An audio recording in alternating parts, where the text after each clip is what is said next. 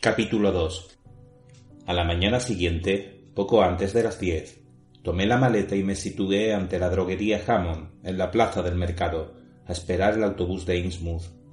Cuando ya faltaba poco para llegar, observé que los paseantes se alejaban de la parada. El empleado de la estación no había exagerado la repugnancia que sentían en la localidad por los habitantes de Innsmouth. Al poco tiempo apareció, retemblando por State Street, un coche de línea bastante viejo, pintado de verde sucio. Dio la vuelta y frenó al lado de donde yo estaba. Enseguida me di cuenta de que era el que yo esperaba. Encima del parabrisas se adivinaba el casi ilegible cartel Arkham, Innsmouth, Newburyport. Solo venían tres pasajeros, tres hombres más bien jóvenes, morenos, mal vestidos y de semblante hosco. Cuando el vehículo se detuvo, bajaron los tres y, con paso torpe y desmañado, echaron a andar en silencio por State Street, casi de manera furtiva. El conductor bajó también del coche y le vi desaparecer en el interior de la droguería. Este debe ser el tal Joe Sargent que mencionó el empleado de la estación, pensé, y antes de reparar en ningún detalle, sentí que me embargaba como una oleada de instintiva aversión, tan incontenible como inexplicable. De pronto me pareció muy natural que la gente de la localidad no deseara subir a semejante autobús ni visitar la población donde vivía aquella chusma. Cuando volvió a salir de la droguería, me fijé más en él y traté de descubrir el motivo por el que me había causado tan mala impresión. Era un hombre flaco, de hombros caídos y unos setenta de estatura, o tal vez menos. Llevaba un traje azul raído y una deshilachada gorra de golf. Debía tener unos treinta y cinco años, aunque las dos arrugas que le surcaban el cuello a ambos lados le hacían parecer más viejo si no se fijaba uno en su rostro inexpresivo y apagado. Tenía la cabeza estrecha y unos ojos saltones de color azul claro que no pestañeaban, su barbilla y su frente eran deprimidas, y tenía unas orejas más bien rudimentarias y atrofiadas. Sus labios eran grandes y abultados, sus mejillas, cubiertas de poros abiertos y de costras, daban la sensación de carecer casi totalmente de barba, aparte algunos pelos amarillos tan irregularmente repartidos por la cara que junto con las rugosidades de la piel más que otra cosa parecían calvas producidas por alguna enfermedad.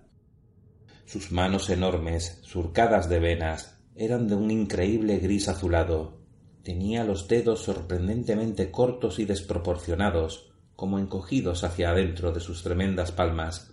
Al dirigirse hacia el autobús, noté su forma bamboleante de andar. Sus pies eran igualmente desmesurados, y cuanto más se los miraba, más difícil me parecía que pudiera encontrar zapatos a su medida. La mugre que llevaba encima lo hacía más repugnante aún. Sin duda trabajaba o haraganeaba por los muelles pesqueros, a juzgar por el olor que traía consigo. Era imposible averiguar qué mezcla de sangres habría en sus venas.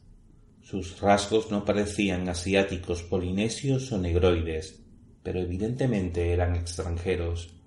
Sin embargo, más que una característica racial, aquellos rasgos me parecían una degeneración biológica. Me quedé cortado de pronto al darme cuenta de que no había ningún otro pasajero en el autobús.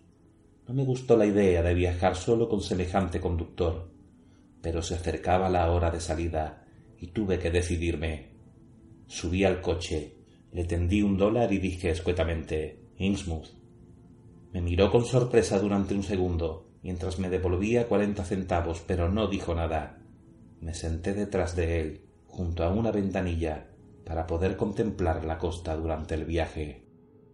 Por fin arrancó el cacharro de una sacudida y pronto dejó atrás los viejos edificios de State Street, retemblando estrepitosamente y soltando un humo espeso por el tubo de escape. Me dio la impresión de que la gente que pasaba por la acera evitaba mirar al autobús, o al menos disimulaba. Luego doblamos a la izquierda por High Street y el camino se hizo más suave, Cruzamos por delante de unos edificios majestuosos que databan de los primeros tiempos de la República y luego dejamos atrás varias casas de campo de estilo colonial, más antiguas aún. Después de atravesar Lower Green y Parker River, salimos finalmente a una zona costera larga y monótona. Era un día de calor y de sol. El paisaje de arena, de juncales, de maleza desmedrada, se hacía cada vez más desolado a medida que avanzábamos. A nuestro lado se extendía el lago azul y la raya arenosa de Plum Island. Después de desviarnos de la carretera general que seguía a Rowley y Eastwich, tomamos un camino que siguió bordeando el litoral. No se veían casas, y según estaba el firme de la carretera, el tráfico por aquel paraje debía de ser muy escaso. Los negros postes del teléfono sostenían tan solo dos cables. De cuando en cuando cruzábamos unos decrépitos puentes de madera tendidos sobre pequeñas rías que, cuando la ¿Te está gustando este episodio? Hazte fan desde el botón Apoyar del podcast de Nivos. Elige tu aportación y podrás escuchar este y el resto de sus episodios extra. Además, ayudarás a su productor a seguir creando contenido con la misma pasión y dedicación.